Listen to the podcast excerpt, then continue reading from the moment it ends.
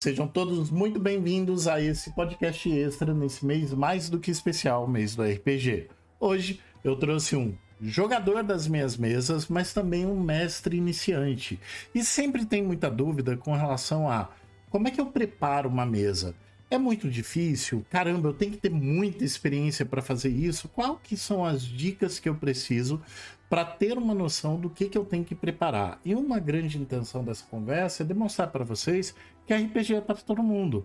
Lógico, guardadas as devidas proporções sobre o que a gente vai conversar hoje, porque tem alguns, algumas temáticas, a gente vai falar assim que é bom ter uma condição de restrição de idade, tem sistema, como Vampira Máscara, por exemplo, que é recomendado para maiores de 18 anos. A gente vai comentar sobre o motivo disso e também algumas coisas sobre justamente a criação, ou melhor, a preparação de uma mesa de RPG.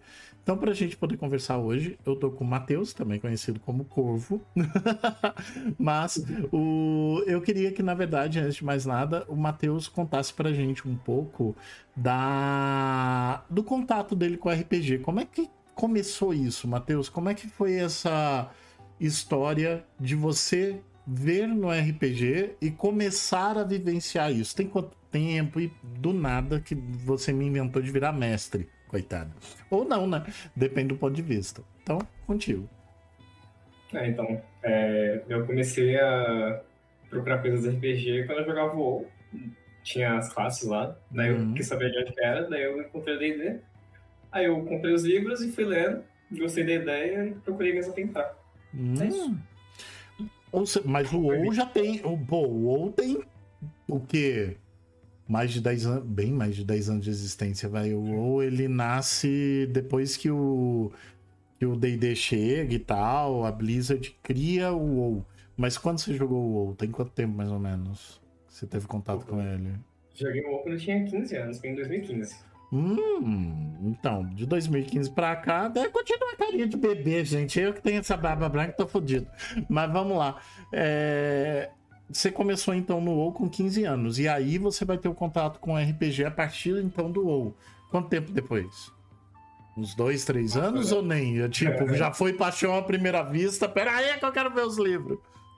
Eu, eu, comprei os livros em 2018, só que eu entrei na minha primeira mesa em 2021. Hum. Daí, inclusive, ainda tô nela. Eu hum. já tá dois anos na mesa. Hum.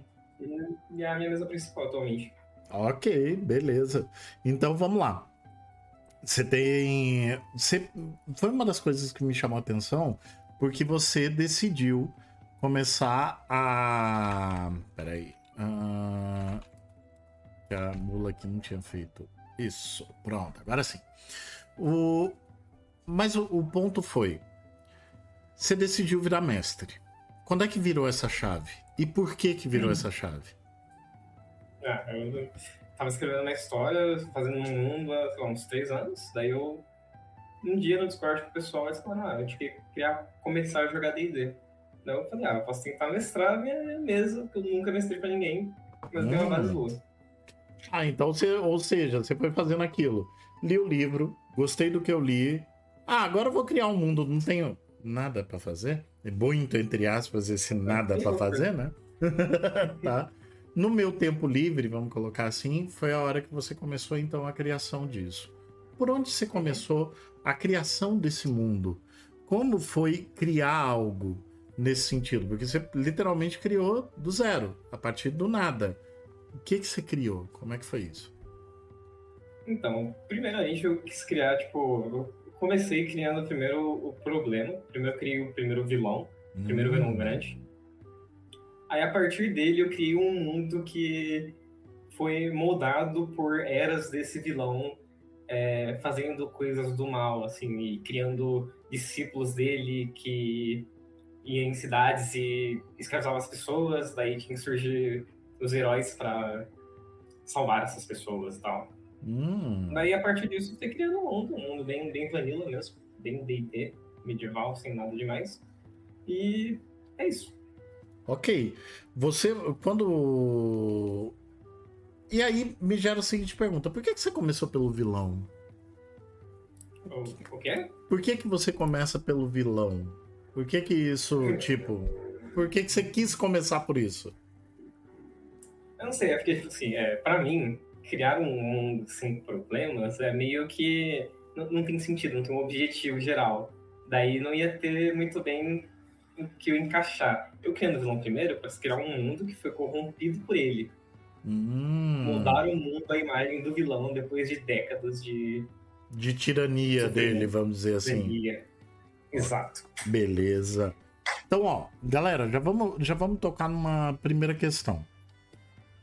Ah, então esse é o jeito certo de criar alguma coisa? Não. Esse é o jeito que o Matheus criou. Não significa que seja o jeito certo, é o jeito que foi fácil para ele. Assim como eu, por exemplo, eu já gosto de pensar um mundo a partir das suas deidades. Eu gosto de, de enxergar as deidades e ver que relação vai existir entre elas. Geralmente o que a gente tem em D&D, lógico aqui a gente tá falando de D&D, mas depois a gente vai falar de outros sistemas, mas quando a gente fala de D&D, ele raramente apresenta uma única linha de um único deus. Podem ter mundos, né? Isso vamos deixar bem claro. RPG não tem um único mundo. Ah, Dungeons and Dragons tem Forgotten Realms, tem Baldur's, eh, tem Baldur's, tem ah, Spelljammer, tem vários tipos de mundos dentro Forgotten Realms, óbvio, não posso esquecer desse. Tem vários tipos de mundo dentro do sistema D&D. Quando a gente mestre inventa de criar um mundo, é porque a gente quis. Existem mundos prontos, mas a gente quis, a gente quis desenvolver o nosso mundo, dar vazão à nossa criatividade. Então, se você está pensando em, putz, eu queria criar um mundo, você tem essa linha, como o Matheus falou, posso criar pelo vilão. Eu tenho um vilão tão forte, tão ah, superior, um tirano, como ele falou. Não sei até que ponto no mundo dele esse tirano manda em tudo ou não, né? Mas esse tirano é, martirizou esse mundo por algumas décadas. Teoricamente tem alguma história antes disso. Quem vai dizer é ele. Mas eu tenho que ter todas as respostas, e aí eu até vou passar essa pergunta para o Matheus. Teoricamente, tudo bem, você falou que você construiu esse mundo em três anos, mais ou menos. Porém, você construiu todo mundo ou não? Você focou mesmo no vilão e o resto, dependendo do como a party vai andar dentro do mundo, você vai montando na hora. Ou você já gosta mais daquele estilo? Não, eu gosto de preparar tudo, absolutamente tudo. Eu preparo minha sessão tentando imaginar tudo que os jogadores vão fazer. Como é que você costuma fazer? Bom, é, a, a minha, a minha mesa não é, um- não tem a, a como é que é o nome? É Hell, Hell Lane, alguma coisa assim. Hum, O caminho que tem que seguir é totalmente sandbox. E hum, tá tudo criado. Cada reino tá criado. Ele é o, o mundo inteiro criado, inclusive terras gélidas, plano astral, é, planos mais baixos, tudo isso. Daí os players podem, podem fazer o que eles quiserem. Três anos, né, Aí- gente? Três anos. Três anos. ok. Mas continue. Então, isso significa, você já tem tudo criado e os jogadores podem, teoricamente, ir pro lado que eles querem, certo? Mas você demorou Uhum. três anos para fazer isso. Porque era o tempo que você tinha disponível, além de trabalho, estudos, whatever, su- suas coisas do seu dia a dia, você destinava um tempo para poder fazer isso, certo? Ah, dentro desse dessa estrutura toda que você criou, pra galera que tá pensando em começar, você diria pra eles, tipo, que teria necessidade de criar todo mundo ou dá pra criar uma parte? Dá pra criar uma parte e ter uma ideia mais ou menos do que você quer de mundo. Você quer um mundo em guerra, um mundo pacífico, um mundo onde existem é, ditadores ou não, um mundo mais livre. E de resto você pode é, improvisar. É, é, realmente, não precisa ter algo muito certo. Mas é bom ter. Ok. Não, é bom ter porque eu acho que existe uma palavra-chave aqui que é coerência. Porque a partir do momento que você fala, ó, gente, vai tal coisa acontecer ou tal coisa aconteceu, e depois sem querer você esquece ou muda e cria uma situação incoerente com aquilo que aconteceu. Aí é complicado. Aí os seus jogadores vão se sentir naquela coisa. Então, mas não era assim. tá? E aí você vai ficar com aquela cara tentando dar a esquiva do, do mestre, né? Tipo, então é que eu mudei. tá? É bom evitar, é bom evitar. Porque uh, não é que os jogadores vão, teoricamente, ah, ficar decepcionados, nem nada, mas quando você faz a preparação, é muito importante para você ter uma noção muito clara do que você vai fazer naquele momento, ou do, do que você está querendo, pelo menos, que seja contado naquele momento, que não des, é, literalmente des, fique desconexo de todo o restante que você já fez até aqui, dentro da história como um todo. Ok, você demorou três anos para criar todo esse mundo. E pelo que você me falou, tem um ano que você está mestrando. Confere? Ainda não, tem uns três meses. Tem três meses, tá. Esses três meses que você começou a mestrar sua campanha, os jogadores já pegaram você de calça curta, no bom sentido. Já pegaram você na curva do tipo, puta merda, eu não tinha pensado nisso, velho! Tá? Que situação foi essa e como você lidou com ela?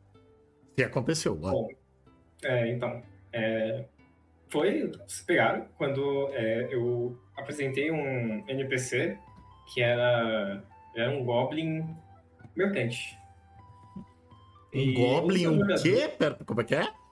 Um Goblin. É, ele era um Goblin mercante. Ah, tá, ok, ok. É por um segundo, a hora que eu ouvi o Kant no final, eu entendi necromante. Falei, quê? Do que não ele pode deixar acontecer. Ah, também? Ah, tá bom. Ele okay. era um Goblin mercante, que ele era um mago de nível 20, necromante. Hum?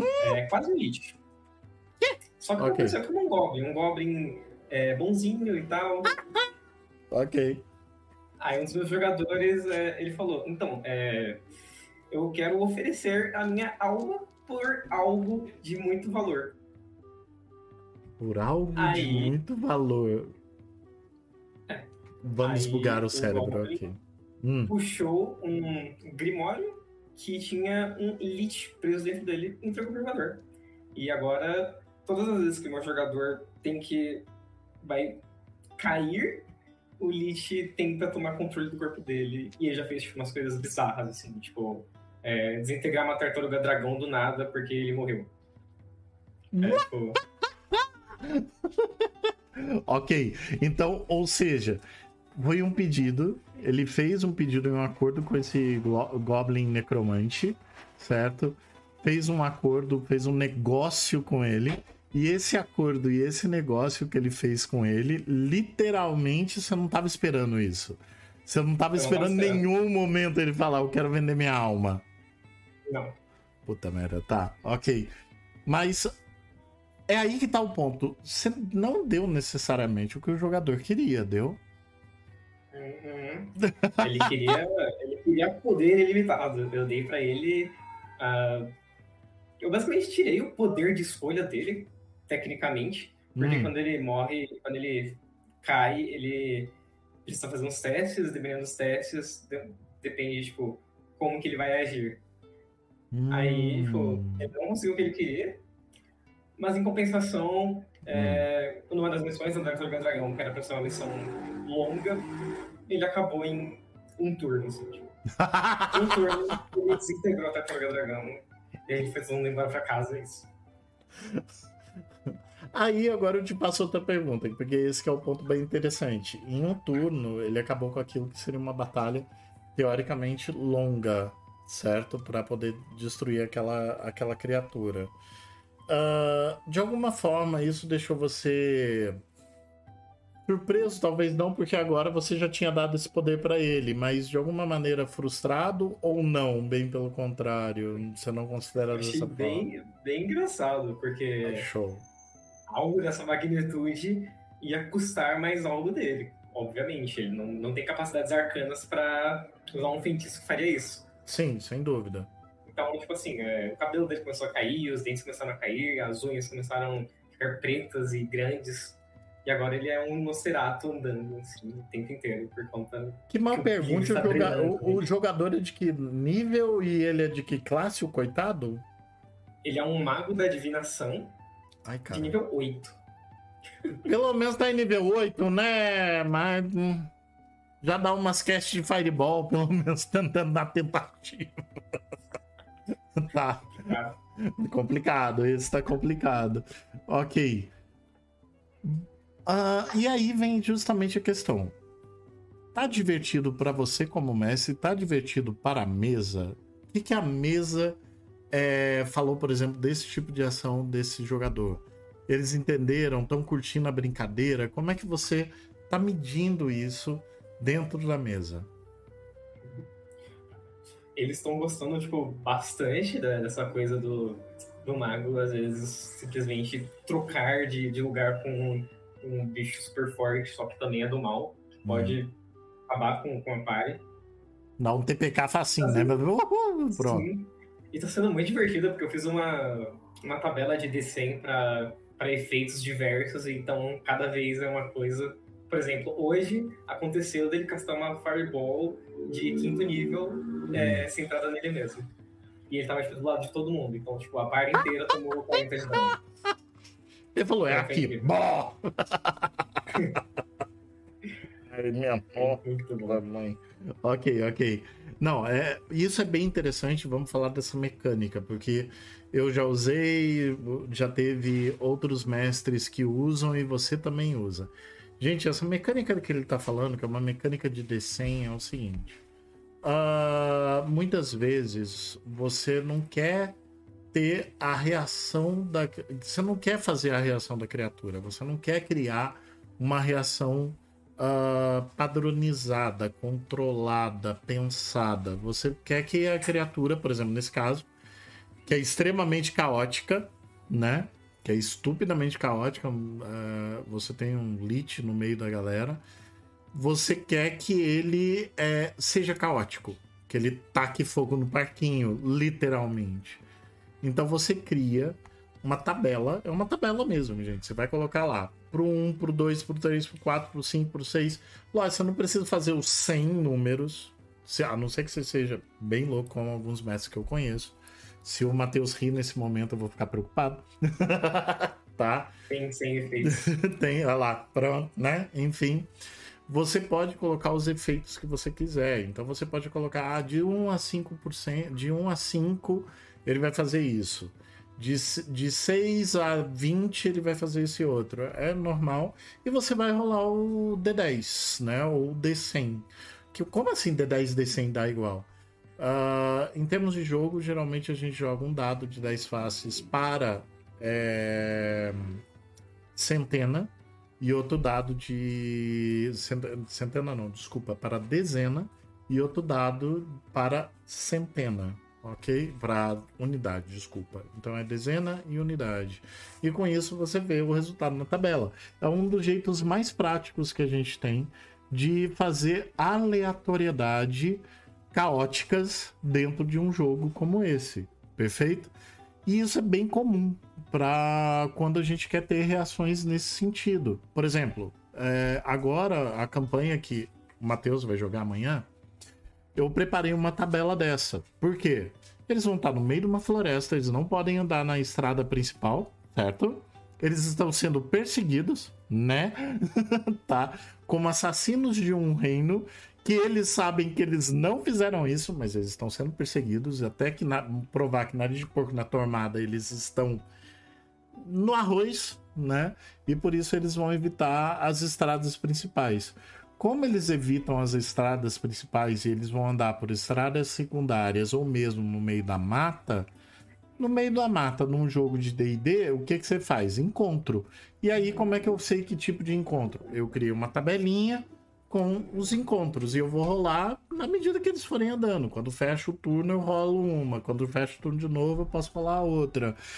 Depende do local que eles estão. Então eu criei, por exemplo, uh, se eu tô bem lembrado, eu tô com quatro tabelas, porque depende da região que eles vão estar. Eu tenho uma tabela para cada região. Aí vem toda essa, vem essa pergunta.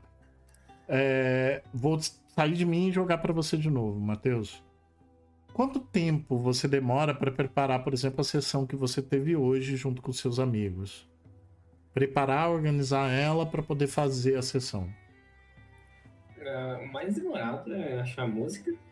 Mas, hum. no geral, por estar tudo prontinho, É, meu Roll20 é, tipo, cheio de, de mapas, tipo, mapas de todos os tipos, NPCs de todos os tipos, tá tudo montado já. Hum.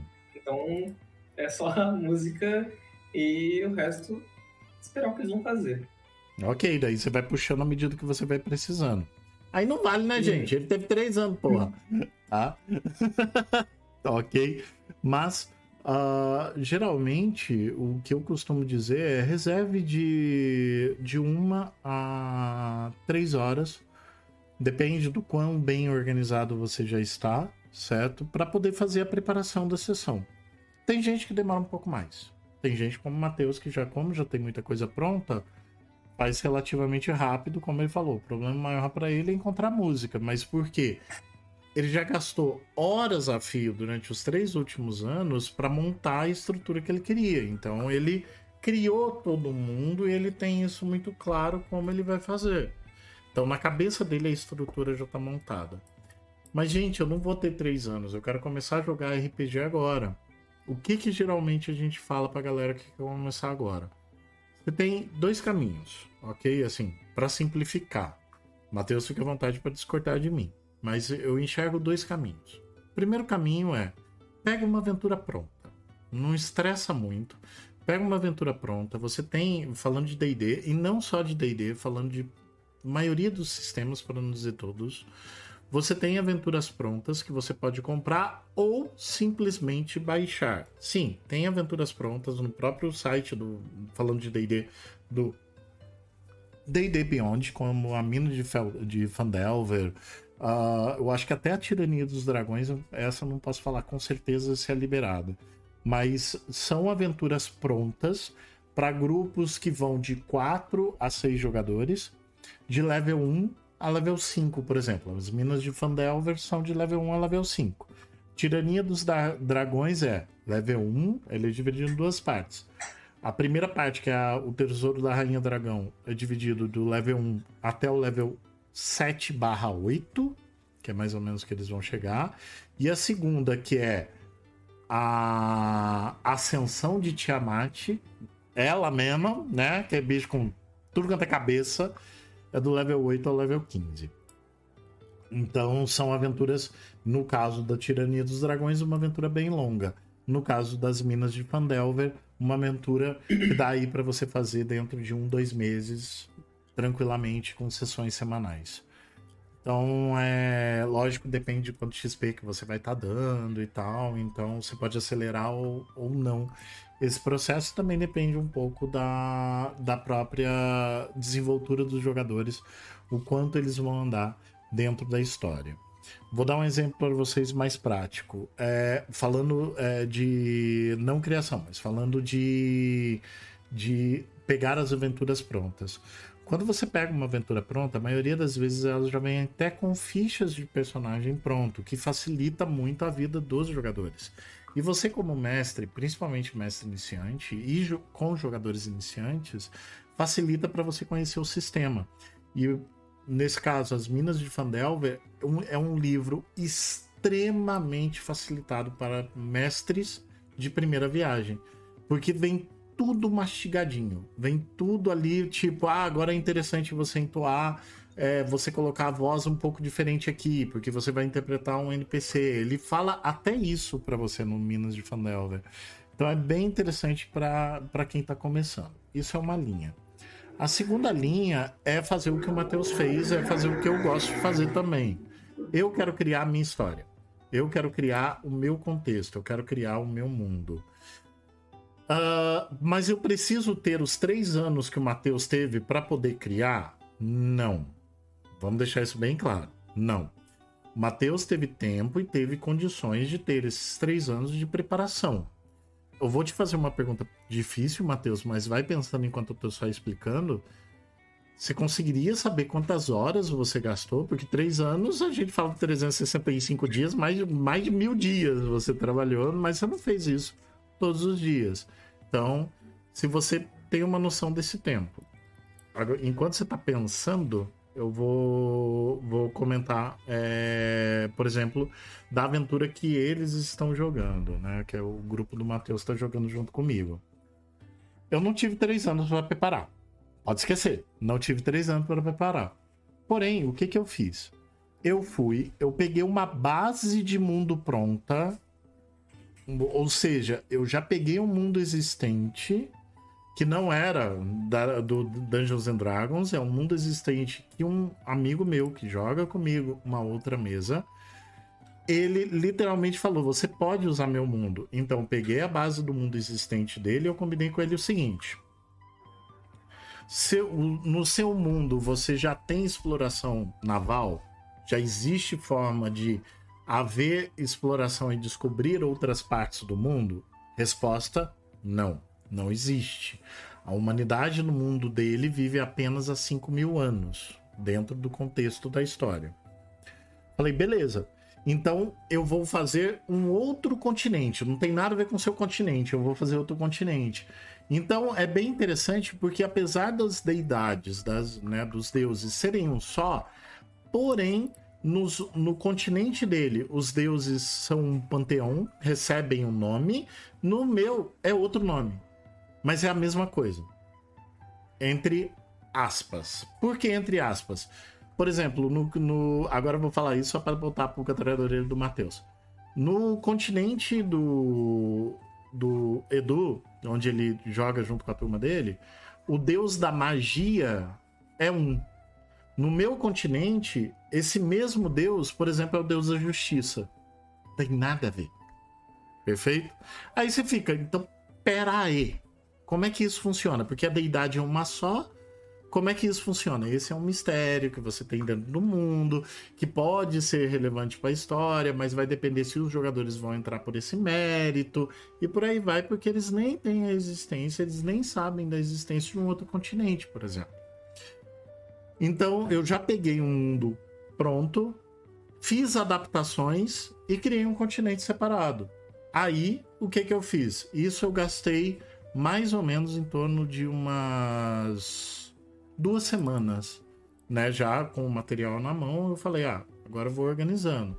E aí, para vocês terem uma noção, lógico, teve dia que eu fiquei mais tempo, teve dia que eu fiquei menos tempo, mas a média foi mais ou menos como se eu estivesse fazendo as coisas em torno de duas horas por dia, nada mais do que isso. Então, literalmente, em uma semana e meia, considerando como se eu estivesse só fazendo a cada três dias, sei lá, eu, é, eu terminei tudo que eu precisava para poder iniciar a sessão com eles.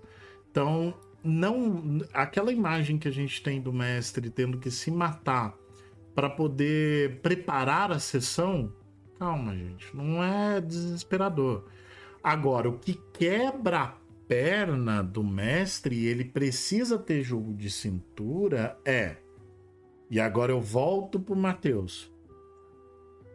Não dá para prever tudo que o jogador faz ou queira fazer. Já vimos isso em três meses. Três meses, três. Eu tinha pensado que tinha um ano, doze mesinhos. Não, em três meses o jogador já quebraram as pernas dele com umas propostas indecentes. Tá? Gente, às vezes é na primeira sessão, não é, Matheus? Ah, teve. Na primeira sessão foi bizarro. Eles estavam numa taverna e eles queriam brigar com uma mesa de orcs. Aí teve que barman transformar armas em borboletas pra eles não morrerem e tal. Porque não pode brigar na taverna. Aí você fala assim: estava previsto isso? Lógico que não. Aí você fala, então, mas velho, ele não botou um taverneiro lá que é pica pra caramba que tinha poderes mágicos. Ele teve que adaptar na hora. Pum, agora o taverneiro é mago de level 20 para poder resolver isso daqui pra agora, tá? Ou ele tem uma varinha mágica guardada. tá? Das duas, uma. Ele precisou achar uma solução muito rápida. É que eu já vi muito mestre me falando assim: não, se o jogador chega para mim e fala que ele quer fazer uma coisa e eu não quero que ele faça aquela coisa, eu não, por qualquer motivo, não quero que ele siga aquele caminho, eu forço ele a ir por, pelo caminho que eu quero. E aí eu vou colocar pro Matheus. Como é que você vê esse tipo de ação? Do tipo, tentando, o mestre tentando te induzir a um caminho, ou mesmo te forçando. Induzir ele ainda faz na surdina mas quando ele força, como é que você vê isso? Então, é que, assim, no D&D, eu tenho uma visão que tem, existem dois tipos de mesas. As é, sandbox e as hellhold, que são, tipo, as... O caminho está escrito, você só vai jogar e fazer o seu papel. Linearzão, é... né? Você só vai seguindo aquilo ali. Exato. A maioria das mesas de... Uh, os livros de história pronta, gente, é esse segundo caso que o... Que o o Matheus está falando. É realmente uma linha. E você vai precisar ter jogo de cintura, porque não necessariamente os jogadores vão querer seguir essa linha. Continue. Sobre o que eu acho sobre Hellhold, é, eu acho que é, é válido, totalmente válido o mestre é, fazer você fazer aquilo, até porque tecnicamente é como o mundo está sendo formado. Então, tudo bem, eu acho, acho que. Mas me interessa mais, eu acho muito mais legal quando tem, tipo, é um sandbox em que tudo é, o mundo inteiro é, é vivo e você pode interagir com ele inteiro. Tal. Chama mais minha atenção. Uhum. Mas ele esquivou da pergunta, tá? Ele acha que eu não notei, mas ele esquivou da pergunta. Não. O que, que você acha de um mestre que tenta te empurrar? Você deu bem claro que sim, você pode ter histórias lineares e pode ter histórias mais abertas, certo? Colocou inclusive a terminologia linda e maravilhosa da área. Porém, quando um narrador, quando um mestre de jogo, ou tal Dungeon Master, né? Socorro. Tenta colocar isso para você de não, você não pode ir por ali. Qual que o que que isso acontece com você na visão de jogador? De jogador, se um, hum. um, mestre falar, você não pode ir ali. Aí eu primeiro eu vou avaliar, tipo assim, o meu personagem faria aquilo. Se ele faria, tipo, eu vou fazer aquilo, eu vou fazer aquilo ou eu vou sair da mesa naquele instante. É, é isso. Não vou quebrar meu personagem por conta de regras do nada. Ele, do nada. É. Gente, é isso que tem que tomar muito cuidado. Existe uma regra é um, uh, que até a gente brinca, né? Como já conversei com o Teles aqui em alguns momentos, a gente vai poder trazer isso em outros podcasts, inclusive, onde a gente conversou muito da questão da maldição da regra de ouro. Porque ela tem que ser sob medida. Você não pode, como narrador, você tem duas coisas. Você tem dois grandes poderes. O primeiro poder é não importa o combo que seus jogadores façam. E eu tô mostrando o Matheus, que ele tá desse lado aqui, desculpa. E eu tô mostrando o Matheus por um único detalhe. O Matheus é combeiro, tá, gente? Bobei pra você ver. Não sei o que você tá falando. imagina! tá? Gente, não tem problema. O jogador pode, não só pode, como até deve se divertir com esses combos. Você, como mestre, tem um poder absurdo contra isso, chamado Escudo do Mestre. Todos os dados que você joga, você joga escondido. Você joga sem os jogadores saberem o que, que você está tirando. É muito engraçado que eu já ouvi é, gente falando assim: ah, mas isso é trapaça.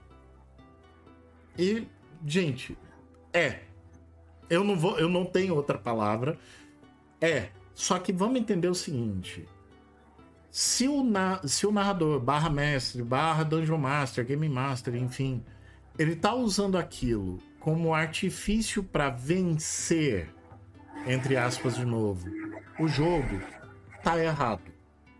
Porque RPG não é sobre quem ganha e quem perde. RPG é um jogo de grupo. E que o jogador, que o, o narrador também faz parte do grupo.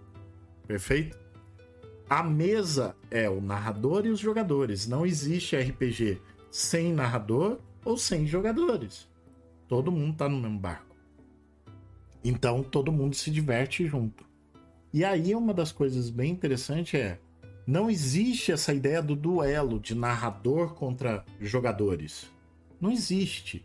Existe a brincadeira de o que, os narrador, o, que o narrador coloca é, são desafios que você, como jogador, vai enfrentar e vai tentar vencer. Puzzles, é, enigmas, criaturas, certo? E maldições. E até benefícios, tá? o, o narrador ele tem que ficar sempre mediano para não perder a mão do tipo, não, eu tô colocando uma cara, eu vou dar o exemplo da tartaruga dragão que você colocou. Perfeito? Bom, como narrador, ele poderia ter feito a seguinte questão: não, a tartaruga dragão não vai morrer. Existe. Eu não quero que isso aconteça, então eu vou compensar os pontos de vida dela para poder fazer a luta durar um pouco mais. Perfeito? Ele poderia ter feito isso. Mas foi mais divertido não fazer e deixar a tartaruga dragão do jeito que tava lá, ela tomou o dano e morreu num ataque do, da criatura. Porque na cabeça dele foi mais interessante mostrar para os jogadores que o que eles tinham que ter medo não é da criatura, daquele. Da, de uma tartaruga dragão. É do Lich. O cara fez um acordo e nem ele tem noção do quanto isso custou para ele. E a partir do momento que você faz isso, que você entrega isso, a história toma outro tom. Essa é a coisa do mestre. Então o mestre não tá ali para esconder dados e tentar ganhar na luta. Ele tá ali para dar diversão, para poder dar tonalidade, para ele poder direcionar do melhor jeito possível os acontecimentos para que eles sejam desafiadores e divertidos. E, portanto, pensar que o narrador vai ser esse cara que vai falar: você não pode virar à direita, você tem que virar à esquerda. Perdeu o senso do jogo. Ah, mas ele só preparou as salas da esquerda. Eu já falei, pega o mapa, vira de ponta cabeça, resolve o assunto rapidinho. O que estava na direita, você passa para a esquerda, o que estava na esquerda, você passa para a direita. Esse é o ponto, ninguém precisa ficar sabendo. De novo, o poder do escudo do mestre. Esse é um dos poderes. E o segundo poder é a tal da regra de ouro. O narrador, mestre, dungeon master, game master tem o seguinte poder: todas as regras que estão no livro, ele pode dizer se se aplicam ou não. A hora que ele quiser. O problema é quando ele faz isso, se ele não for justo, ele gera a maldição da regra de ouro. Que é o quê? Ah, mas agora essa regra não tá valendo. Aí você vai ver os seus jogadores ficando frustrados. Se você não queria que aquela regra não valesse, então tivesse estudado aquela regra antes. É essa que é a responsabilidade do narrador, é esse que é o cuidado que ele tem que tomar. E do lado dos jogadores, uh, Matheus, se eu te perguntar desse lado, como jogador, já que o narrador tem todos esses dois grandes poderes, que são grandes pra caralho, como é que você, como jogador, uh, atua. Ele te deixa livre para fazer qualquer coisa, você pode ir para todos os lados, tranquilo, ele não tá te dando mais nenhuma restrição, é um sandbox. Divirtam-se, vão pro lado que vocês querem ir, tá? Mas como jogador, como é que você aproveita ao máximo isso? Como é que você é, o que que você tem que olhar para também não sair daquela coisa assim, ah, então posso fazer qualquer coisa, vou fazer qualquer coisa. Onde é que estão os limites do jogador? Eu acho que depende bastante de qual personagem eu tô jogando no momento. Por exemplo, o meu mago da divinação, ele, ele é totalmente desinteressado com tudo que não seja, que não vá fazer ele ganhar algo em troca. Então, sei lá, ele não, não iria numa cidade ajudar por, por motivo, só porque ele quer. Só, sei lá, o rei da cidade fosse oferecer algo pra ele. Hum. É, eu, eu tendo a limitar as ações com alinhamentos dos personagens. Isso é muito importante. Ele, ele coloca bem a palavra do tipo, o alinhamento, não só o personagem tem que fazer sentido. Tem que fazer sentido para o personagem. História, alinhamento, origem, né, que existe dentro do D&D. Em, em outros sistemas vocês vão ter natureza, comportamento, conceito, vocês vão ter isso, certo? Mas a, de qualquer forma, é aí que está a limitação. Hoje eu estava conversando e aí eu vou colocar justamente essa questão para você.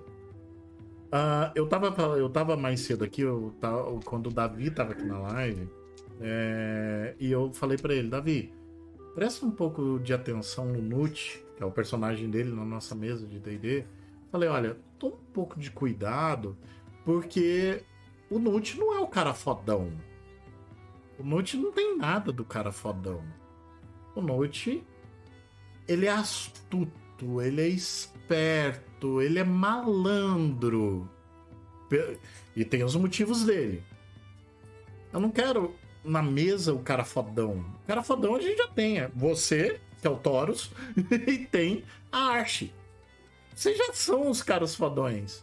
Vocês ficam desportando literalmente quem tem um braço maior, para dar muqueta na cara de quem tiver na vida na frente. Vocês são assim, tá? Isso é a característica do personagem de vocês. E o Nut ele tava tentando ir para um lado que não era necessariamente o lado que ele deveria ir. Antes de eu continuar essa história, como é que você, como narrador iniciante, consegue conversar com seus jogadores? Como é que você consegue alinhar com seus jogadores essa questão da interpretação do que, que você está esperando que eles façam, respeitando o que ele está na ficha? Como é que você consegue fazer Olha, essa troca com eles? Primeiro, eu, eu li todas as fichas e tal, dei uma. Tem mais ou menos como cada personagem é. Daí eu fiz do, do jeito mais, mais fácil que eu conheço é, dando recompensa para pessoas que seguem exatamente o que os personagens fariam e sendo indiferente quando é algo que não faria. Enfim, é a primeira mesa deles e tal. E tem dado bem certo, porque cada personagem tá seguindo o que ele faria normalmente. Boa. Ou, ou seja, recompensar. A recompensa é um ponto complexo. E, tipo, para quem tá começando, o que é a recompensa? Você tá falando do que? Um item? É... Um tapinha nas costas? O que, que você tá dando como recompensa? Eu dou é, uma coisa chamada inspiração. Hum... Isso já existe no dele. E na minha mesa, ela, ela pode agir com uma, uma vantagem no dado, ou ela pode adicionar um dado a mais na força, na força não, no ataque, ou ela pode ser, tipo assim, é, você falhou num teste, você pode escolher passar nele. Só que você vai gastar sua inspiração. Você só pode carregar uma inspiração por, por vez. E é isso. Boa. Ele fez por inspiração. Tem gente que gosta de fazer por experiência. O tal do XP, né? Você converter o tal do XP. Tá vendo, gente? De novo, a gente tá falando de um único sistema, a gente tá falando de D&D, mas as regras, por exemplo, que o Matheus usa na mesa dele, na minha não uso assim. Aí eu, pô, isso daqui pode ser legal, eu posso trazer para minha mesa. Ou então ele pode ver uma coisa da mesa que a gente tá fazendo e levar para a mesa dele. Essa é a ideia. Então, como é que eu fico melhor no RPG? Você não fica melhor, você não vai jogar melhor RPG. Entretanto, entretanto, quanto mais jogos você passar, mais interessante você vai ficar. Em que sentido? Aí eu vou perguntar pro Matheus se ele concorda comigo. Geralmente, quando você faz os seus primeiros personagens de RPG, você faz os personagens quase muito próximos a quem você é. Você tenta a, a se aproximar bastante para ele trazer características que tem a ver com você. Quando o, o personagem é muito distante do que você é, você sente dificuldade de acompanhá-lo. Isso é normal, que é o ponto que o Matheus comentou e que a gente tem que tomar cuidado. Jogadores iniciantes, eles precisam o tempo todo estar tá conscientes que a ficha pode mudar para eles. Eles podem ajustar a ficha. Eles podem trocar alinhamento, principalmente nas primeiras sessões. Ali no primeiro mês, quando aqui, gente, eu tô falando de sessões tipo que a maioria acaba tendo de uh, no mês inteiro você tem três a quatro sessões, todo final de semana, vamos dizer assim, né? Quando você vai fazendo isso, à medida também que tanto o narrador quanto os jogadores vão se conhecendo, vai ficando mais prático. Aí você olha para aquele personagem que, por qualquer motivo, colocou um caótico neutro na, na ficha. E ele não tá sendo nem um pouco egoísta, ele não tá sendo nem um pouco. É... Ele não tá nunca pendendo a, a balança pro lado dele. Não é assim, ah, você perdeu XP. Você tá, tá fazendo cagada. Tenta com ele e fala, cara, seguinte, deixa eu explicar melhor o que é o Chaotic Neutral, o que, que, o que, que a gente tá esperando dele nesse alinhamento. Sabe essa ação aqui que você fez? Sei. Deveria ter feito assim. Porque a gente falou, você é egoísta. E você foi lá e deu o ouro pro gnomo. Por quê, velho? Certo? Ah, não, porque eu tava tentando encontrar uma solução para ter vantagem. Não. Você fez essa ação porque você foi honrado, porque aquele cara você combinou de dar o dinheiro para ele. É, eu não queria queimar ali porque poderia ficar mal para mim, eu, né? Enfim, aí você fala para ele, então vamos fazer o seguinte: seu personagem não é caótico neutro, seu personagem é caótico good. Você é honrado. Perfeito?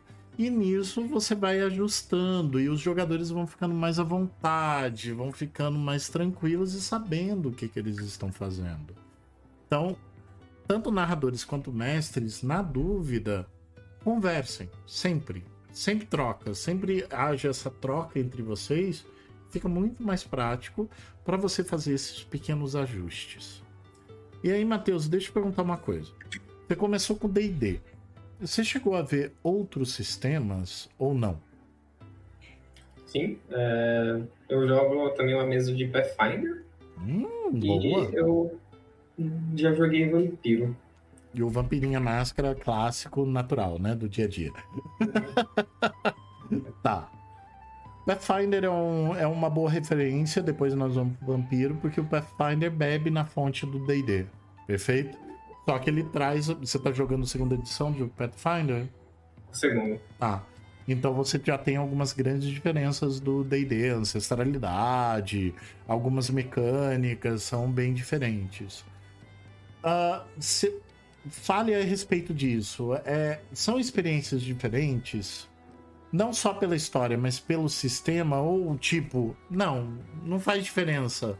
Uh, você pode ter preferências, claro, e falar, olha, eu gostei mais do Pathfinder, ou então eu gosto mais do D&D. Fique à vontade. Como é que você enxerga se fossem duas histórias iguais, que não faria sentido, obviamente, mas se forem duas histórias iguais, você teria preferência por algum sistema? Se sim, qual e por quê? Eu daria preferência pro Pathfinder, porque no Pathfinder, tipo assim, no D&D é muito, muito fácil você virar, tipo, um, deus, se você jogar na classe certa. Mas no Pathfinder, se você, indiferente da classe que você tá, se você tem o level certo e sabe do que o seu personagem é capaz, você vira, basicamente. Tipo assim, por exemplo, no D&D, você não pode ter um rogue que vai dar mais dano que, sei lá, um fighter, um mago. No Pathfinder, todos eles no, no, nível, no nível mais alto podem dar, tipo, muito dano, ou eles podem, também podem ser totalmente suporte. No D&D, ele só não vai dar, tipo, só não vai conseguir dar dano, não importa o que você faça. De rogue, por exemplo. É uma classe bem desbalanceada. Hum. Mas assim, aí, aí tem uma pergunta muito clássica, né? É, isso eu também vou falar que eu também sinto bastante dificuldade com o D&D. E olha que eu já meço D&D há um bom tempinho, né? Balancear, equilibrar o jogo, né? Os personagens, quando eles ultrapassam, falando de D&D, o limiar do décimo segundo, décimo terceiro nível, fica difícil, começa a ficar muito difícil o balanceamento. Perfeito? Você já sentiu isso? Já teve alguma mesa com isso? Tanto quanto mestre ou como é, jogador, que você olha e falou, gente, tá foda, tá, tá complexo. Consegui. E como foi dar essa guinada? Porque as histórias só vão aumentando de nível, né? Os ND só vão gritando nessa hora. Tá? Os níveis de dificuldade vão só aumentando. Mas como foi isso? Como é que foi essa experiência, se caso você vivenciou Então, é, eu tenho bastante experiência com isso, porque a mesa que eu jogo há 10 anos, eu sou um mago nível 20, com um Gestalt em clérigo nível 20. Então, é, a gente setou umas regras, algumas regras que para deixar balanceado. Por exemplo, é... não tem counter spell nessa mesa. A gente concordou em não deixar a magia counter spell existir. Ah, porque, ok, show. É, porque, por exemplo, o vilão, um dos vilões lá, era um, era um super mago foda. Aí eu era um mago, eu fiz um simulacro meu que a função desse simulacro era dar counter spell nele. Ele não jogou. É, a gente acabou com ele muito rápido, não teve graça porque ele não conseguiu fazer nada. Uhum. Então a gente só decidiu. É, Counterspell, não, não teria mais.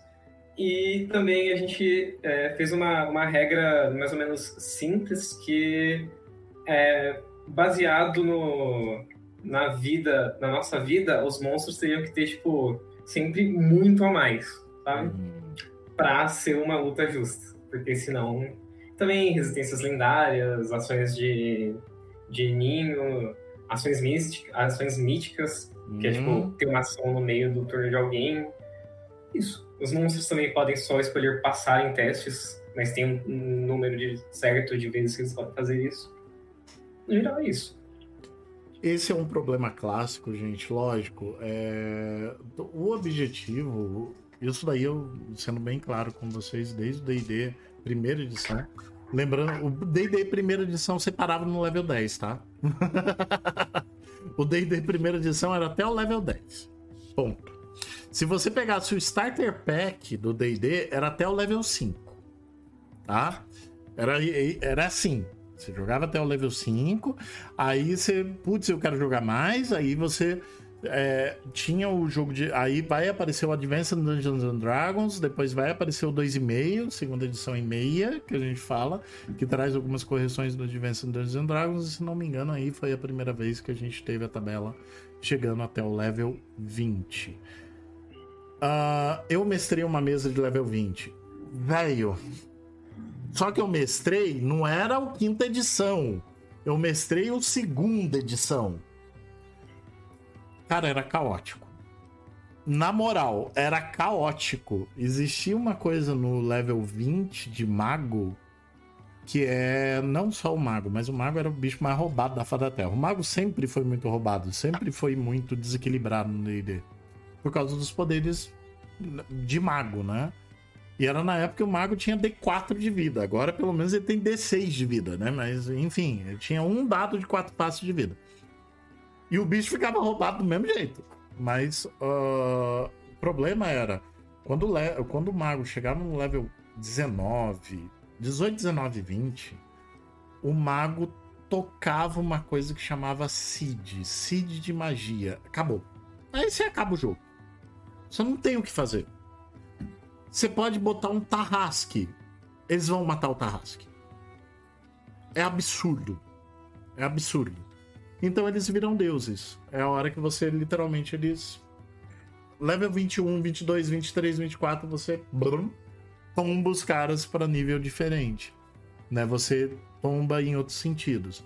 Teoricamente, um sistema brasileiro chamado Tormenta, Tormenta 20, ele criou uma mecânica para tentar balancear isso ok? Mas em outro momento dá pra gente até falar sobre isso. Não acho que ela completamente resolve, mas ela é uma proposta de solução. Mas aí eu concordo com o com o Matheus. O Pathfinder resolve isso muito mais fácil, tá? Ele equilibra e cria um balanceamento muito melhor. Porém, para a gente poder ir pro final, né? Porque a gente já chegou até a falar de Pathfinder, e como você jogou Vampiro a Máscara, o Vampiro já muda tudo. O sistema de Vampiro é completamente diferente. E o sistema de Vampiro, terceira edição, não quinta, ok? Você jogou qual? Você lembra? Da capa verde é. ou da capa rosa? Da capa verde. É, bom. Okay. É quando a Camarilla ia e a outra já, já, já estavam separadas. Ah, Camarilla Sabá. Ok? Então você, você jogou o terceira edição. No terceira edição você tem lá os Elders, você tem o, os, o pessoal fodão, os grandes anciões, e você tem vocês, né? Teoricamente entrando no meio da Jihá, no meio daquela coisa toda. Ok.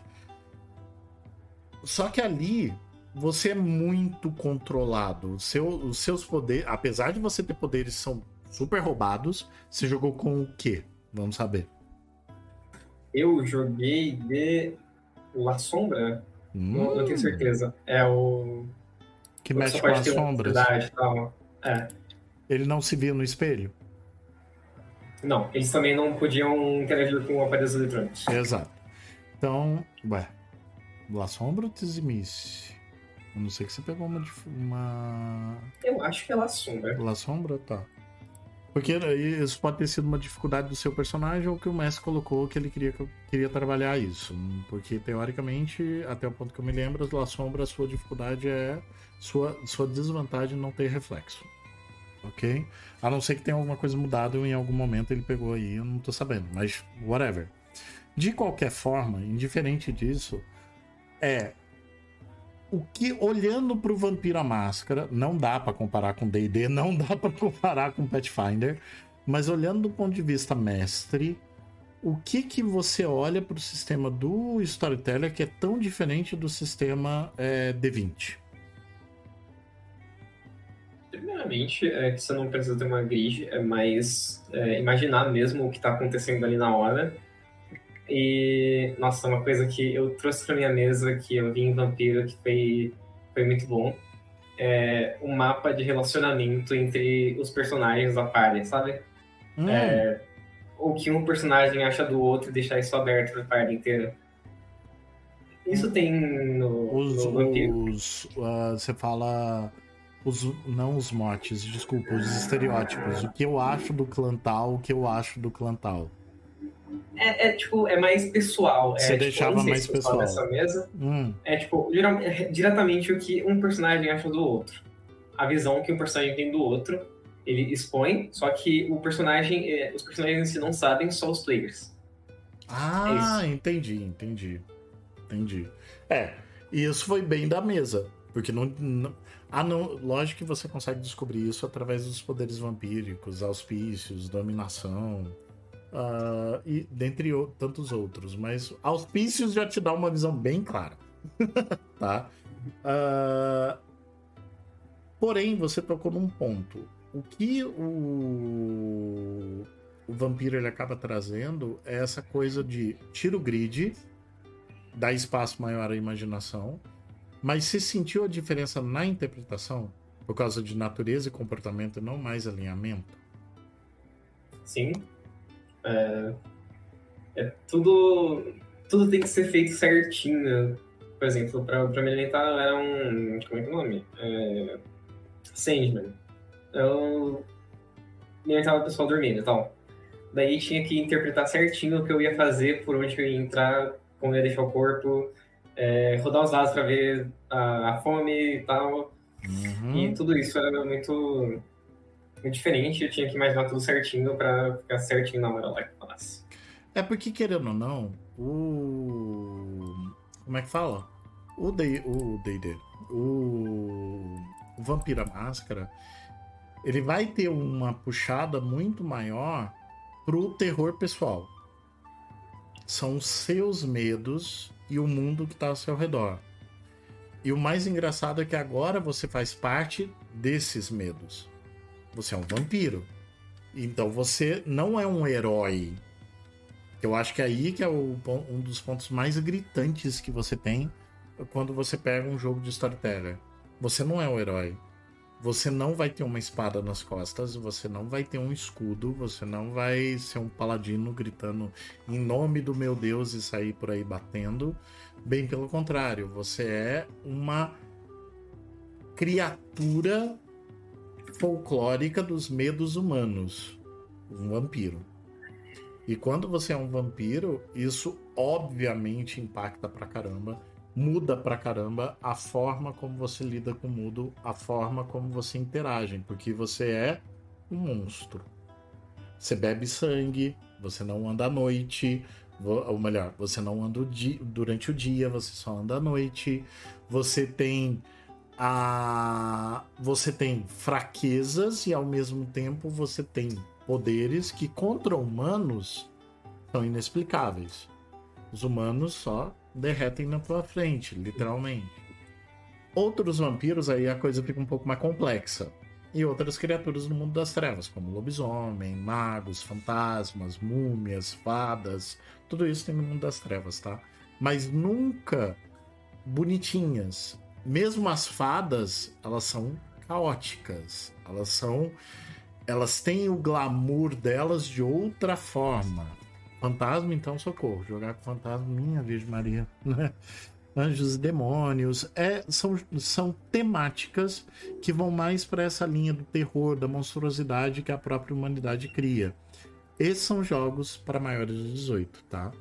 Então, quando. É, é assim: o livro coloca lá, recomendado para maiores de 18. Porém, a gente sabe que nem sempre isso vai ser muitas vezes respeitado. Porém, tá escrito lá na capa do livro, ok? Isso é só para vocês terem uma ideia do seguinte: você, como mestre ou como jogador, uh, e você tá querendo montar uma mesa, e é isso que eu agora vou puxar pro, pro, pro Matheus para a gente conseguir pro final agora do, da conversa. Matheus, você falou, é, eu juntei a galera do Discord e a gente foi fazer a mesa. Tá, mas essa galera do Discord, do teu trabalho, eram amigos, já era a galera que você conhecia. Como é, como é que você chegou com essa galera do Discord para eles você fez a proposta? Depois eu vou contar também da proposta que eu fiz lá, na, lá no trabalho, mas só para o pessoal saber. Como é que eu encontro então um mestre ou um jogador de RPG dentro do meu ambiente? Então, é que esses meus colegas, eles são todos do mesmo Discord lá. É, se conhece há um tempão, a gente joga, joga LOL junto há bastante tempo. Ah lá, e... tinha que ter, né, gente? Fazer o quê? Faz parte, ninguém é perfeito, acontece. Enfim. Aí é, a gente tava sem fazer nada, é, tava todo mundo de férias jogando. Acho que o Dragonflight tinha começado o Dragonflight no LoL. Hum. Daí eu falei pra eles que não ia jogar e tal, daí eu falei que. Ah, porque vocês não queriam jogar uma mesa de RPG. Eu tava tentando, tava pensando em mestrado, daí eles falaram, ah, vamos, daí não. A gente só juntou todo mundo. Demoramos uma semana pra fazer ficha de todo mundo, eles não entendiam nada de ficha. Isso. Começamos a jogar. Esse é o ponto, gente. Tem que ter a quebra. Tem que ter alguém que vai fazer a pergunta como ele fez. Vocês querem jogar? Tem que ter alguém para chegar e fazer essa pergunta. Talvez, você chegou a ouvir alguém falando para você o que é RPG quando você falou? Sim, uns, uns dois ou três players lá, nunca tinha ouvido falar. Isso que é o mais legal dois ou três players, ou, ter, ou seja, dois ou três jogadores que estão com ele na mesa, nunca tiveram contato com isso. Então foi a oportunidade deles conhecerem. E hoje eles estão se divertindo depois de três meses jogando? Sim, é... não, não sou orgulhoso de dizer, mas já tivemos duas baixas. Eita, e tá Eu tô começando a achar que eu sou muito bonzinho. falar isso. O Matheus tem sessão amanhã e já tá assim. Então, pera. tá? Eu tô achando que eu sou muito bonzinho, gente. Mas brincadeiras à parte, é... literalmente, você abre a boca, você abriu a boca e perguntou. Certo? No trabalho não fui eu que abri a boca. No trabalho eu tava quieto. Aí um belo dia, o meu lead dev, né, que é o responsável pelo, pelo departamento de desenvolvedores. Eu sou o responsável pelo departamento de produtores, né, dos producers. Ele chegou para mim e falou assim: Akira, me responde uma coisa, tô com uma curiosidade. Falei, diga. Você joga RPG? Eu falei sim. Ele falou, é mal de producer, né? Porque producer joga. Tudo que producer que eu conheço joga RPG. Eu falei, não sei se é mal de producer, mas. Sim. Ele falou, tá, mas você joga ou você mestra? Eu falei, o mestre. Ele falou, porra, cara, seria tão legal se você pudesse mestrar pra gente. Isso ele me falou no ano passado, tá, gente?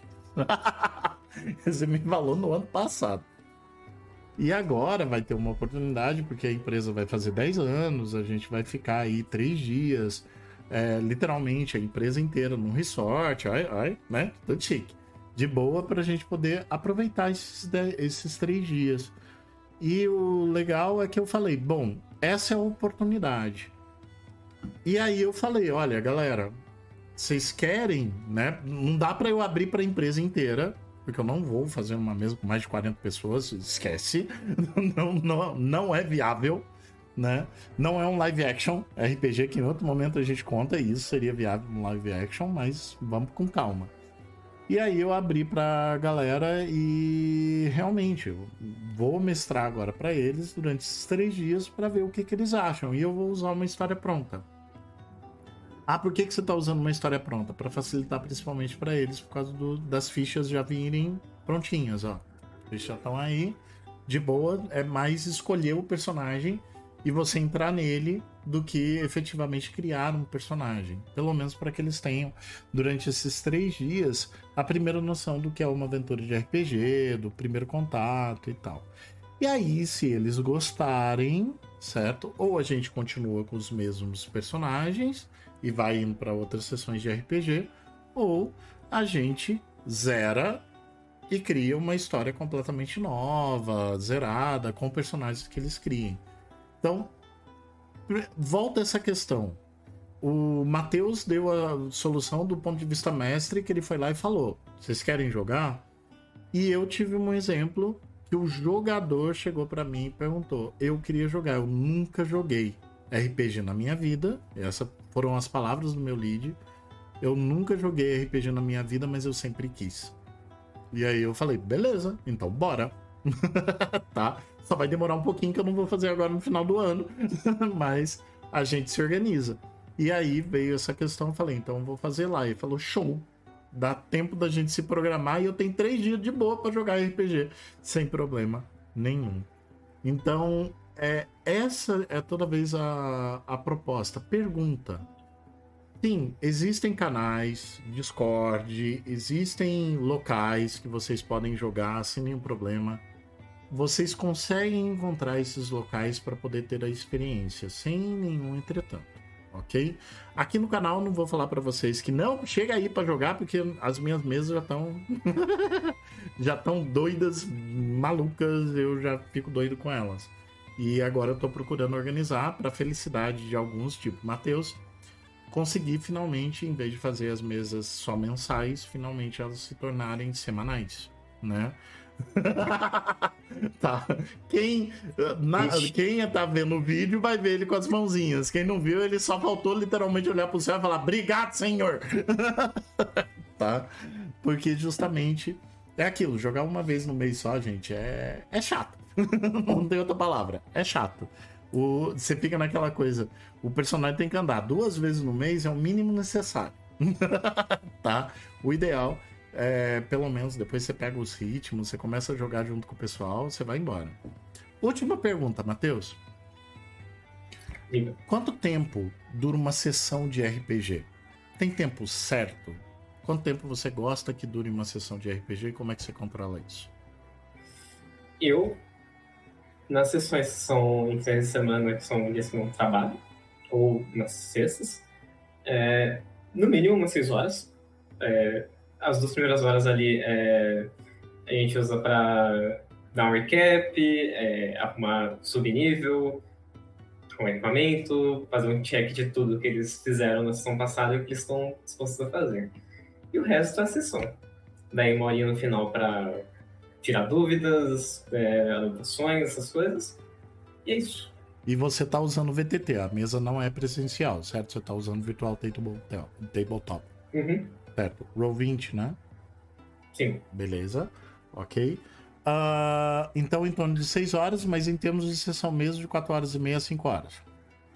Sim, exatamente. Tá. Gente, muita gente vai falar, velho, eu não tenho saco para ficar esse tempo todo sentado. Deixa eu contar um um segredinho aqui.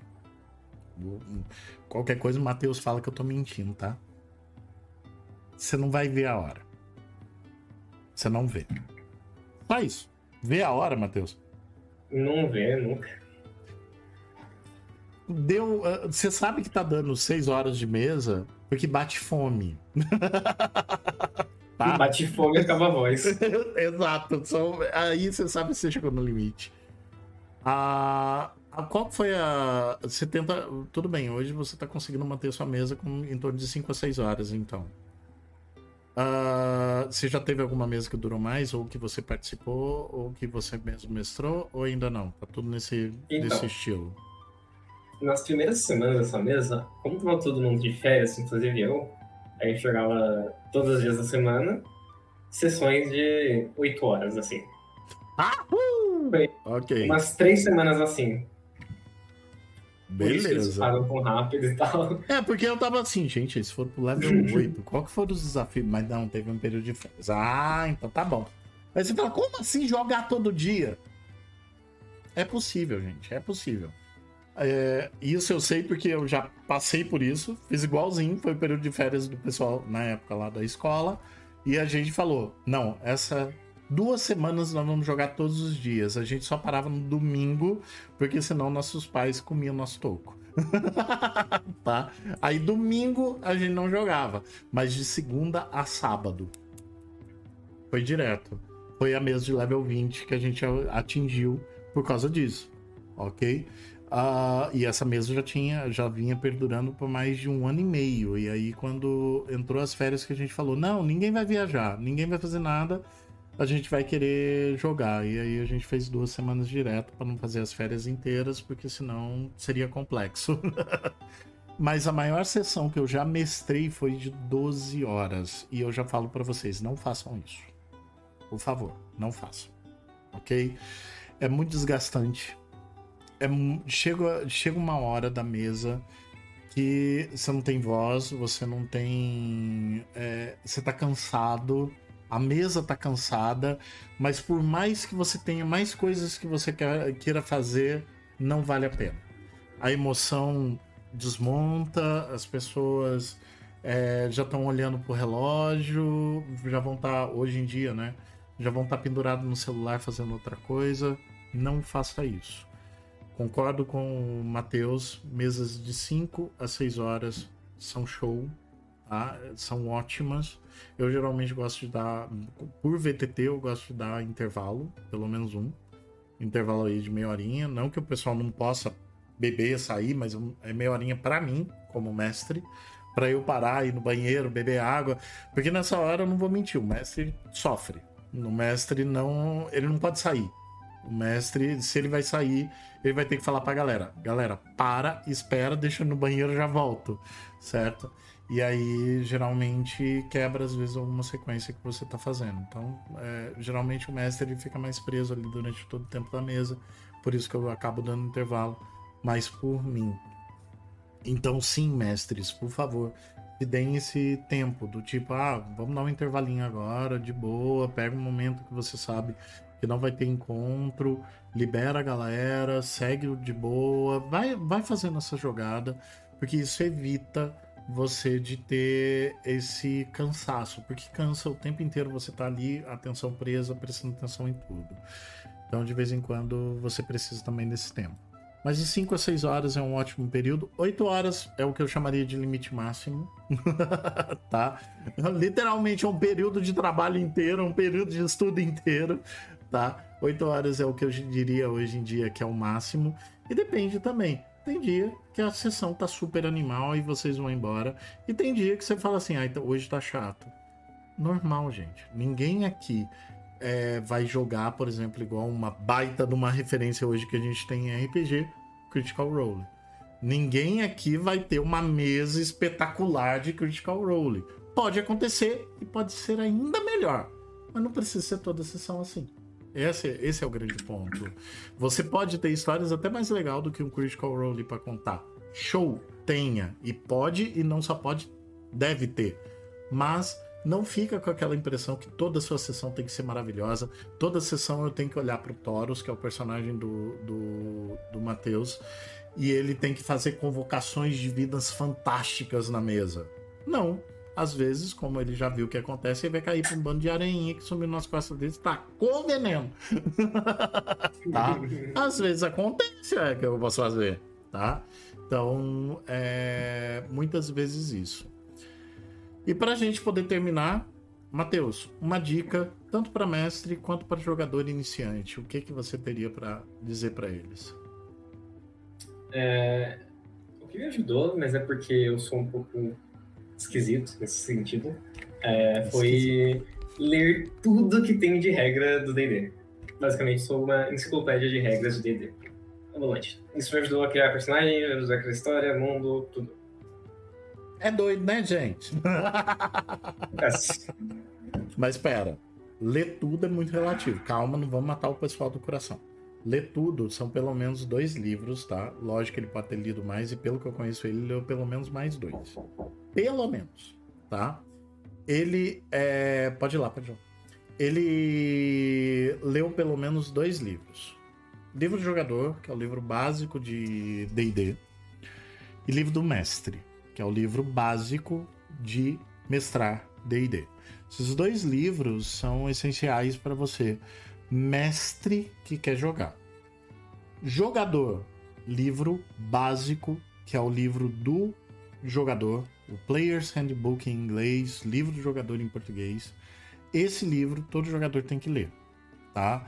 Ah, mas ele não quer ler. Ele é obrigado? Não, gente, RPG ninguém é obrigado. Por favor, RPG ninguém vai ser obrigado a nada. O, a única coisa é, se você passa a ler, você passa a compreender melhor, ajuda melhor você a preparar o seu personagem, a criar o que você quer. E o segundo livro que eu falei, que é o, o, o, o Dungeon Master Guide, que é o livro do, livro do mestre, do Dungeon Master, esse livro é só para o Dungeon Master ler. Ah, mas eu como jogador posso ler ou vou queimar meus olhos lendo? Não, pode ler, sem problema nenhum. Só que você vai ver muita regra que você nunca vai ter acesso. Tipo, a regra de ouro tá lá, ele vai explicar para o narrador condições de como que ele cria história, como que ele cria mundo. É para isso que existe o Dungeon Master Guide. E aí você tem um outro livro, que é um livro de consulta, isso nós estamos falando exclusivamente de D&D, um livro de consulta, que é o Monstros Manual, que é o livro dos monstros. O livro dos monstros é um livro de consulta, porque lá você tem todos os monstros, ou pelo menos grande parte deles, tá? Uh, porque tem vários livros suplementos com vários monstros diferentes, em vários locais diferentes. Mas ali você tem os principais monstros do para poder criar qualquer campanha. De goblins, necromantes de level 20, tá? A kobolds que morrem para uma barata. Até dragões dourados fantásticos, Tiamat, Tarrasque, você vai ter de tudo, ok? Então você tem o Monstros Humano é um verdadeiro compêndio de você ver. Então esse eu falo que o Matheus teoricamente não precisou ler. Esse ele literalmente folheia quando ele precisa. Mas os outros dois livros que eu acredito que o Matheus leu, e ele me corrija se eu estiver errado, é o lixo, é o livro do Caldeirão de Taxa, certo? E o guia, como é que é? O guia para todas as coisas Zanatar. De Zanatar. Esses dois livros, gente, são dois ótimos livros suplementos. Eles trazem classes novas, trazem, trazem é, condições e, e ambientações e itens novos. São dois livros fantásticos que vale a pena ler. Então, acredito que, não sei se leu os dois, mas pelo menos um dos dois você leu. Perfeito? Sim, eu li o Taxas, o Natar, o Volus e o Mordecai em Tomofus. ah, é um... você ainda leu o Mordecai? O Mordecai é, é, é muito bom. É, é de mais monstros e tal. Show, show, show. Eu tô muito afim de, de pegar o de criaturas extraplanares. É, eu tinha visto algo do tipo, eu tinha visto um box desses com, com dos dragões, aqueles, os Great Worms, que uhum. são os, os, dragões com um milhão de vida. Sim. Então, velho, tem muita coisa. Lógico, você não precisa ler tudo, como eu falei. Para jogar D&D como jogador, Player's Handbook, o livro do jogador, eu, esse eu vou te falar que você tem que ler. Os outros, só se você quiser, ok? E como mestre, pelo menos os dois livros você tem que ler. Player's Handbook, sem dúvida, e o livro do mestre. Leu esses dois livros, você já tem as condições básicas para poder começar a jogar. Entretanto, vamos falar agora de outros sistemas, né? Uh, peraí que eu vou espirrar. Desliguei o microfone porque ninguém precisa me ouvir espirrar. tá? Mas uh, quando você tem, por exemplo, Vampira Máscara, Vampira Máscara ele não tem um livro do jogador. Ele tem um livro básico de regras e tem vários livros suplementos para cada um dos clãs, o livro de Nod, ele vai embora. Mas o livro básico é para todo mundo ler. Tem um capítulo lá, na verdade tem dois capítulos lá o capítulo de cenários e o capítulo de antagonistas. Esses dois capítulos seriam mais pro narrador ler, mas o jogador pode ler. Não é restrito, nenhum momento, ok? Uh, o Pathfinder, eu não conheço tão bem os livros, mas você pode falar um pouco melhor do que eu. Pathfinder também é um livro só ele tem livros separados? É, eu não tenho certeza, mas eu acho que ele tem provavelmente o Player's Handbook. O Pathfinder, o que eu sei de Pathfinder foi jogando o jogo da Steam, o Kingmaker. Ah, ok, ok.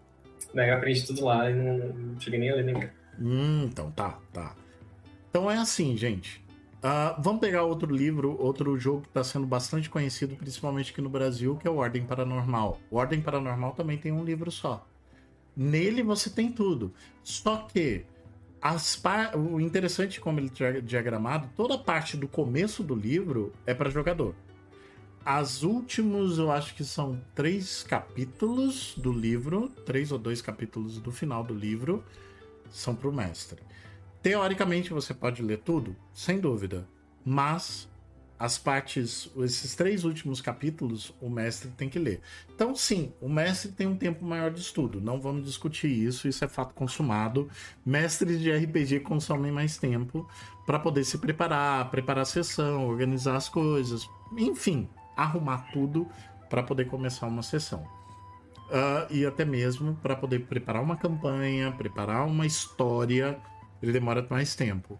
Porém, por favor, mestres e jogadores, não pensem que o mestre é tipo, ah, então ele é especial. Não, todo mundo que faz parte da mesa é especial. Todo mundo que tá ali tem os seus papéis. Então, quando você for criar um personagem, não crie um bando de número. Dê mesmo que a gente chama, que daí é o que eu gosto do vampiro, que ele me ensinou e que eu trago muito pro D&D, a centelha de vida é sua. A centelha de vida quem dá é o jogador. E essa centelha de vida que o jogador coloca no personagem é que conta realmente a história. Não tem um jogador protagonista. O grupo é o protagonista da história. O grupo é o conjunto protagonista da história. É esse conjunto de pessoas que vai fazer diferença. Perfeito? É nesse sentido que a gente faz a diferença. Então, é por esse lado que quando a gente prepara uma sessão, ela tem é, o narrador, né, que a gente fala.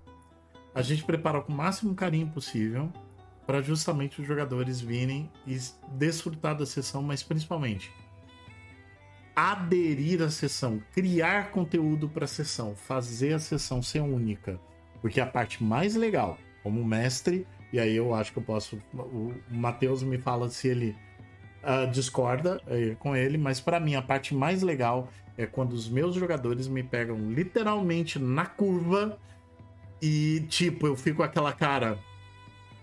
Eu tenho que pensar rápido. Eu tenho que pensar muito rápido agora. Eu tenho que achar uma solução para isso e ela tem que ser agora, tá? E isso me pega assim nos momentos que eu falo, gente, eu jamais esperava isso. É nessa hora que minha atenção prende absurdamente. Por isso que ela é muito boa quando acontece. Mas qual que é o seu momento que te prende mais, Matheus? Você tem algum? Ah, bom.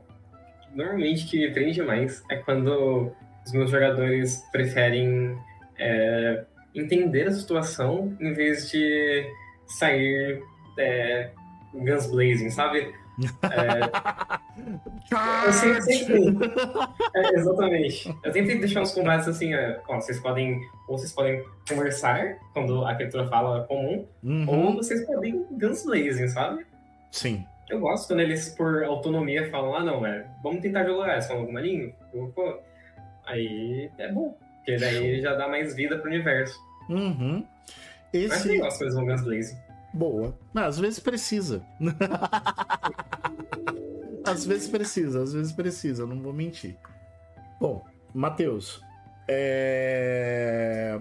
deixa eu só ver aqui, tá. Matheus, vamos.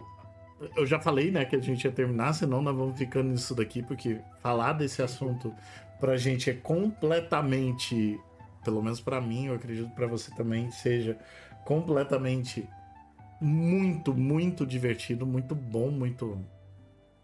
quase que natural, né? Tirando quando o jogador chega na sua mesa, olha pra tua cara enquanto mestre e fala: Mestre, eu vou trabalhar. Não, o que você vai fazer? Eu vou trabalhar, eu tenho que ganhar meu dinheiro. Como assim? Tá, já aconteceu e isso para mim foi uma das coisas que me buga até hoje, mas é isso que eu gosto, é isso que, que impacta. Matheus, então, só vou te agradecer e muito pela presença. Esse conteúdo de semana vai estar então disponível para a galera em breve. Muito, muito obrigado mesmo. E amanhã se prepara para sua sessão. Ah, já. Traz o Taurus pronto com, com os slots de magia disponíveis. e amanhã também eu e você temos que conversar sobre a sua multiclasse. tá? É, gente, aí quer fazer um Tem isso também. Tem isso ainda pela frente. É. Certinho? Tá. Brigadão, Amém. então. Grande abraço para você. Ótimo dia, Abraço. tá? Ótima noite. Você E também. Até amanhã. Valeu mesmo. Até mais. Tchauzão. E galera, tchauzão para todos vocês. Muito obrigado por esse dia maravilhoso. Deixa eu até trocar a tela aqui pra gente ir pra tela certinha aqui, ó. Hum? Aê! Tá? Pra não ficar aquela tela feia ali pra caramba, né? Muito obrigado pela participação de todos nesse podcast. Valeu mesmo. Não conheceu a gente ainda? Dá um pulo lá na Twitch. A gente sempre tem nossas lives, todas as quintas, sextas, sábados, domingos. A gente sempre tá presente, tem uma grade de programação. Segue a gente nas redes sociais, curte e comenta esse literal vídeo, esse podcast. Fala o que vocês acharam, que pra gente é muito importante. Obrigado pela companhia. Beijão pra vocês e até a próxima.